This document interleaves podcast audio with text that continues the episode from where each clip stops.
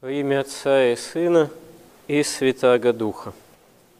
Евангелист Матфей, когда повествует о том, что одиннадцать учеников Христа, последовав в Галилею, в гору, как им ранее заповедал сам Господь, встречают его воскресшего.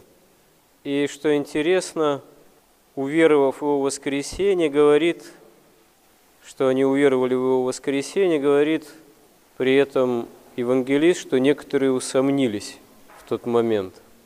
Вот тема эта, она в данном случае не развивается в финале Евангелия от Матфея. Хотя вообще Евангелие, конечно, говорят нам, свидетельствует о том, что у учеников Христа были и свои немощи, они в какой-то момент и малодушествовали – то есть их вера, в том числе и воскресение Христово в победу над смертью, она проходила свое такое становление, испытывалась. Вообще, если задуматься о том, что есть сомнение, то начало основания, можно сказать, возможности какого-то сомнения, а можно сказать и неподчинения Богу, противления Богу, она лежит вообще том, что Бог сотворил человека, нас, начиная с Адама и Евы, в свободе, именно со свободной волей.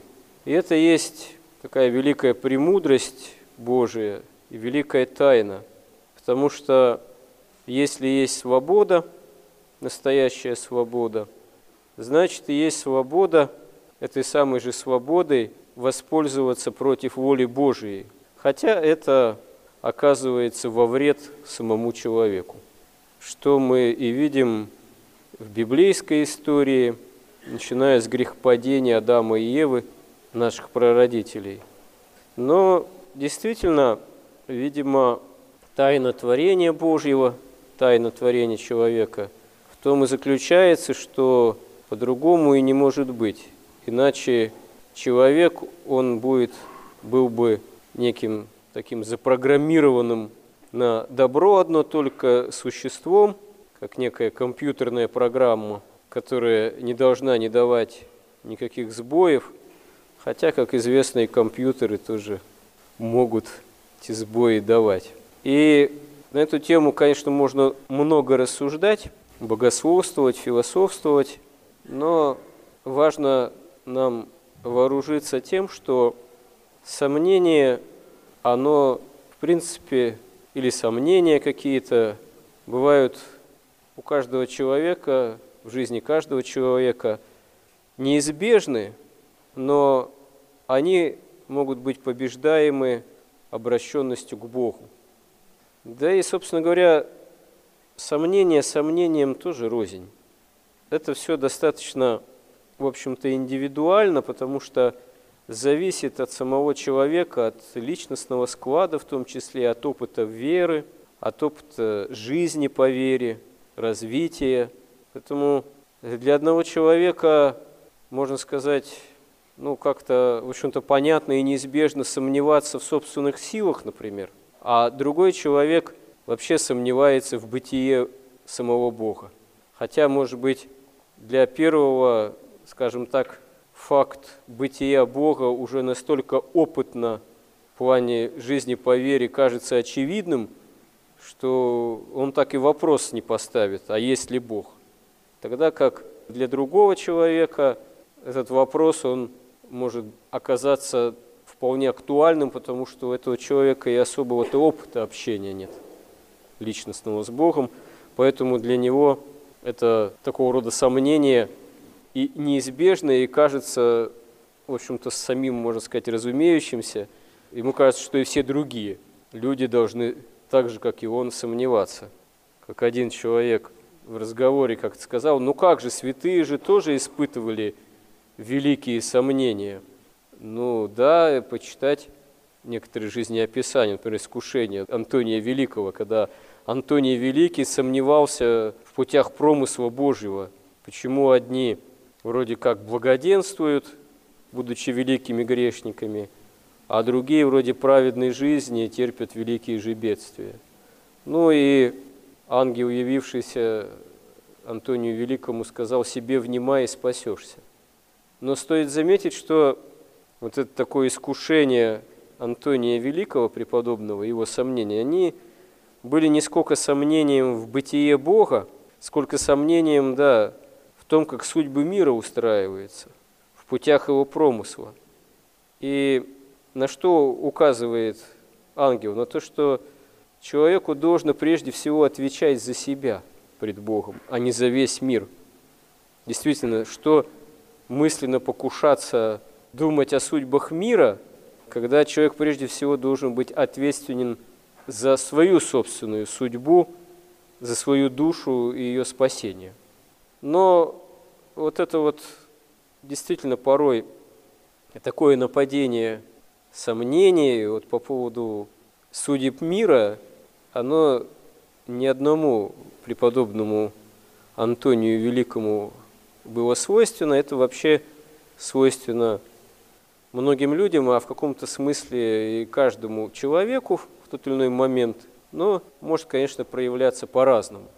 И действительно, когда одолевают сомнения о том, что в мире происходит, кто спасается, кто не спасается, как там спасаются буддисты, мусульмане, неверующие, все ли они пойдут в ад или не все – да и что со мной самим происходит, да почему на меня такие печали и уныние нападают, да почему дети маленькие страдают, болеют, умирают, да почему землетрясения, войны, катастрофы. На самом деле, если бы не было Господа Иисуса Христа, креста Его, Его богочеловеческой жертвы, на это не было бы действительно никакого ответа. Но ответ на все эти сомнения, он есть и этот ответ именно с креста самого Господа. Такой очень интересный, удивительный человек, исповедник по жизни Сергей Фудель, живший в 20 столетии, прошедший ссылки многие, вот, можно сказать, чудом уцелевший и написавший несколько интереснейших трудов, книг, которые были изданы уже спустя годы после его кончины, только в 90-х годах. Он, имея такой дух вот именно исповеднический, святоотеческий, безусловно, редкий такой человек, он в одном из писем своему сыну, который занимался литературой и писательством, говорит о том, что тот неправильно понял смысл одной из пьес такого драматурга XIX столетия западного норвежского Ипсена, пьес под названием «Бранд», а герой этой пьесы некий ну, западный священник, там пастор, э, который обладает таким взыскующим характером, можно сказать, что неуживчивым с другими людьми, потому что предъявляет к ним очень высокие требования, ну и к себе тоже, именно исходя из обостренного такого понимания христианской нравственности.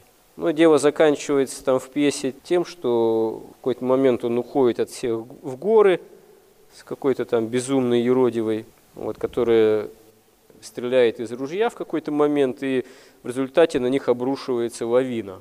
И этот персонаж, Бранд, прежде чем быть погребенный этой лавиной, восклицает, Господи, неужели же любой человек – это песчинка пред тобою, пред твоим промыслом, и кто ж ты есть тогда? И получает ответ, голос, что Господь, Бог прежде всего милосерд. И вот Фудель-младший, он так понял, что ну вот Господь наказал Бранта этого, можно сказать, уничтожил его за его упрямство. Там. Но Фудель-старший ему пишет, что это неправильно, да, понял. На самом деле Господь не наказывает этого человека, просто тот восходит на свою Голгофу, это действительно тоже момент его жертвенного такого возвышения, последнего, крайнего – но при этом Господь ему показывает, что да, действительно, все, что человек может сотворить, даже если он идет путем жертвенного служения, даже если он берет крест свой на себя, это все равно песчинка перед Голгофой, перед крестом Христовым, перед его богочеловеческой жертвой, которая именно исполнено милосердие, просто это милосердие, оно далеко не всегда может быть понято человеком, человеческим умом, человеческим сердцем, потому что действительно выше нашего понимания. А так, ну действительно, Господь же сам в Евангелии говорит, что если даже сотворите все, что заповедано, все, что могли сотворить, все равно считаете себя рабами никуда не годными. Действительно, спасение наше – это есть дело прежде всего милости Божией. Не нашими человеческими силами мы спасаемся, а божественной, прежде всего, действием божественной силы, богочеловеческим устроением церкви. И важно, независимо от того, как бы мы в чем-то в жизни не колебались, какие бы сомнения нас порой не искушали, оставаться верными Господу. Есть тоже заповедь Божия, можно сказать, такое очень важное правило, слова Христа, что терпением спасайте души ваши. Ну, мало ли там, какие мысли нападают, какие чувства, мало ли там печаль или унывание какое. Без этого тоже не бывает, но надо перетерпеть. Перетерпеть именно Христа ради. Потерпеть, в чем-то смириться, поучиться не роптать, признать пред Господом то, что да, я всего и не могу понять, вот, что там в мире происходит, да что в мире, может быть, я, да, часто не понимаю, что со мной происходит, вот, но все равно, при всем при том, во Христе нет ни тени перемены.